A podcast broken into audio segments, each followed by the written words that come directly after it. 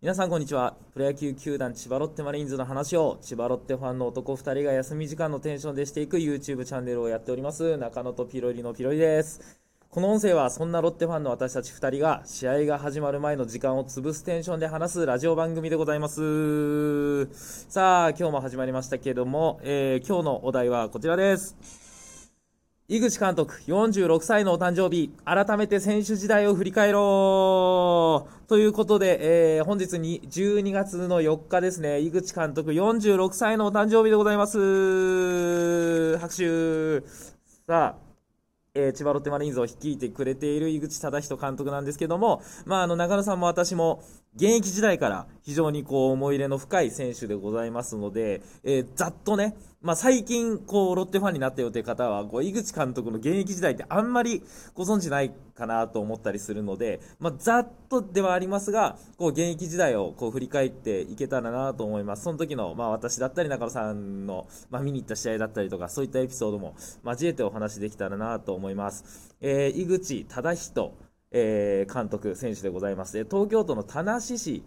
出身なんですね。えっと、現西東京市出身の元プロ野球選手でございます。で、えー1974年12月4日生まれ。で、本名がですね、実はあの登録名の忠人の忠って字があの資料とか資材の資っていう字なんですけど、実は本名は、えっ、と、井口忠人の忠があの中堅八高の中とか、忠誠心とかの中の字なんですね。で、あの、実は最初の登録名はもう本名だったんですけども、まあ、あの2000年、2001年か、に、えー行くにあたって、この名前に、え改名したと。で、この辺の話もちょっと後ほどお話ししますね。で、えっ、と、身長が180ありそうなんですが、178センチ。で、体重が91キロ。まあ今変化あるかもしれないんですが、そして2018年シーズンから千葉ロッテマリーズの監督を務める。えーシカゴホワイトソックス、えーフィラデルフィア・フィリーズ時代にワールドシリーズ優勝を2度経験しているという、そんな井口監督でございます。さあ、えーアマチュア時代ですね。まずはあの、国学院大学久我山高校で、えーショートでプレーしていて、もう2年の夏にもう3番ショートとして全国大会に出場してると。で、2年の秋から首相を務めたと。よくあの、トンネルズのタカさんがですね、国学院久我山シーサーというあの、まあちょっと井口監督のお顔がね、濃くてあの、東京都出身なのに、あの、まあすごいちょっとシーサーっぽいお顔をされてるので、まあ国学院久我山シーサーみたいないじりをされてますけども、その国学院久我山高校で、ね、2年の夏にも3番ショートで出てたんですね。いややっぱ、こう、プロになる方は、さすがですね。うん。で、えーそこから青山学院大学に行きまして、で、当時、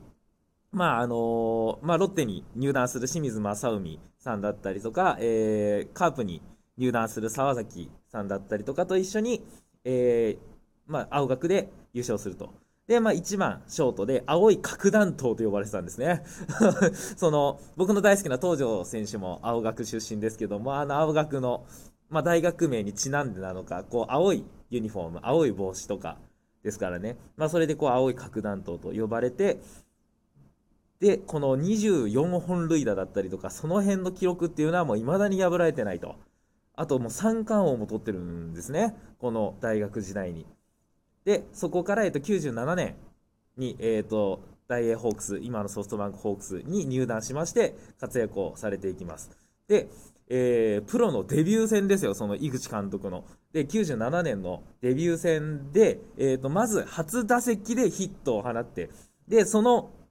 えっ、と、3打席目かな？えー3打席目で、なんと満塁ホームランを放つと。それが初ホームランが満塁ホームランって。で、それが外国人選手を除いて、新人選手のデビュー戦の満塁本塁打は、プロ野球史上初の快挙だったと。そんな、やっぱ持ってる男ですよね。井口監督ってね。本当に。で、そこから、えー2000年1回、こう、肩の手術だったりとか、で、だいぶ戦列を離れて、そこからこう、ショートの、えーレギュラーっていうのは、実は今、千葉ロッテのヘッドコーチを務める鳥越祐介さんに譲った形になり、で、そこから再起を誓って、えー今のその忠人の、えー登録名になったんですね。で、その復帰してからが、もう井口監督がすごかった。2001年、2003年はもう100打点。もう、で、さらに2001年に関してはもう40盗塁とかしてるのか、もう盗塁王も取るわ、100打点稼ぐわ、とんでもない選手でございましたね。で、2005年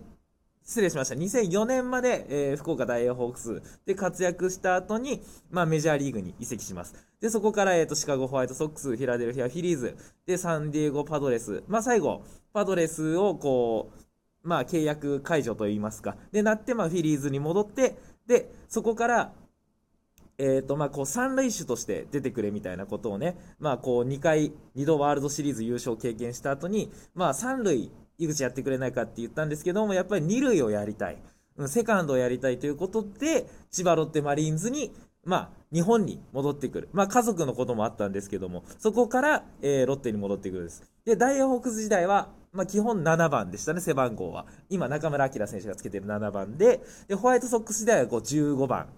がまあ基本的にこう井口監督の、ね、現役時代の背番号だったんですけども、ロッテに帰ってきてから、まあ、初芝清さんがつけてて、10永久欠番になっていた6番をつけて活躍されていたと。まあ、ロッテ帰ってきてからも、ね、4番とかで最初使われてましたけど、まあ、基本的にこう3番に座って、もう、なんだろう、この本当に外国人選手のようないでたちで、こう、ランナーを返しまくってくれましたよね。で、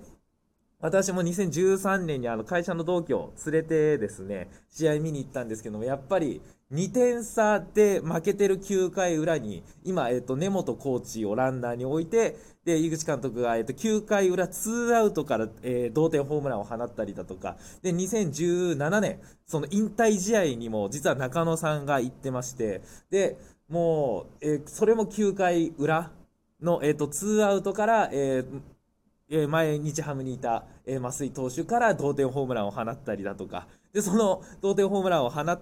た、そのホームランの着地点がもう、なんか記念になってるんですよね。そんな、もうとにかく持ってる男、そしてもう試合を決めてくれる、本当に打ってほしいところで打ってくれるっていうような井口監督、え、井口選手でございました。で、あとまあ、僕の印象としてはもうとんでもなくあのバットリングが重そうっていう、皆さんあのウィキペディアの写真がちょうどその マリーズの バットリングをつけてる井口監督なので、ぜひぜひちょっと見てみてください。あの、本当にいかついです。はい。ということでですね、そんなところかな。そうですね、あと、まあ、プロ野球の、あの、野球版えっ、ー、と、あの、タカさんと一緒にやってるあの野球版とかでもとんでもない成績を残したりとか、まあ、言いたいことはいろいろあるんですけども、まあ、井口監督のご現役時代をざっと振り返るというのを今日やってみました。えー、中野とピロイの千葉ロッテマリーンズ応援チャンネル、ぜひ、えー、YouTube チャンネルの登録もお願いいたします。井口監督、これからも、えー、千葉ロッテマリーンズをよろしくお願いします。それでは、えー、中野とピロイのピロイでした。バイバイ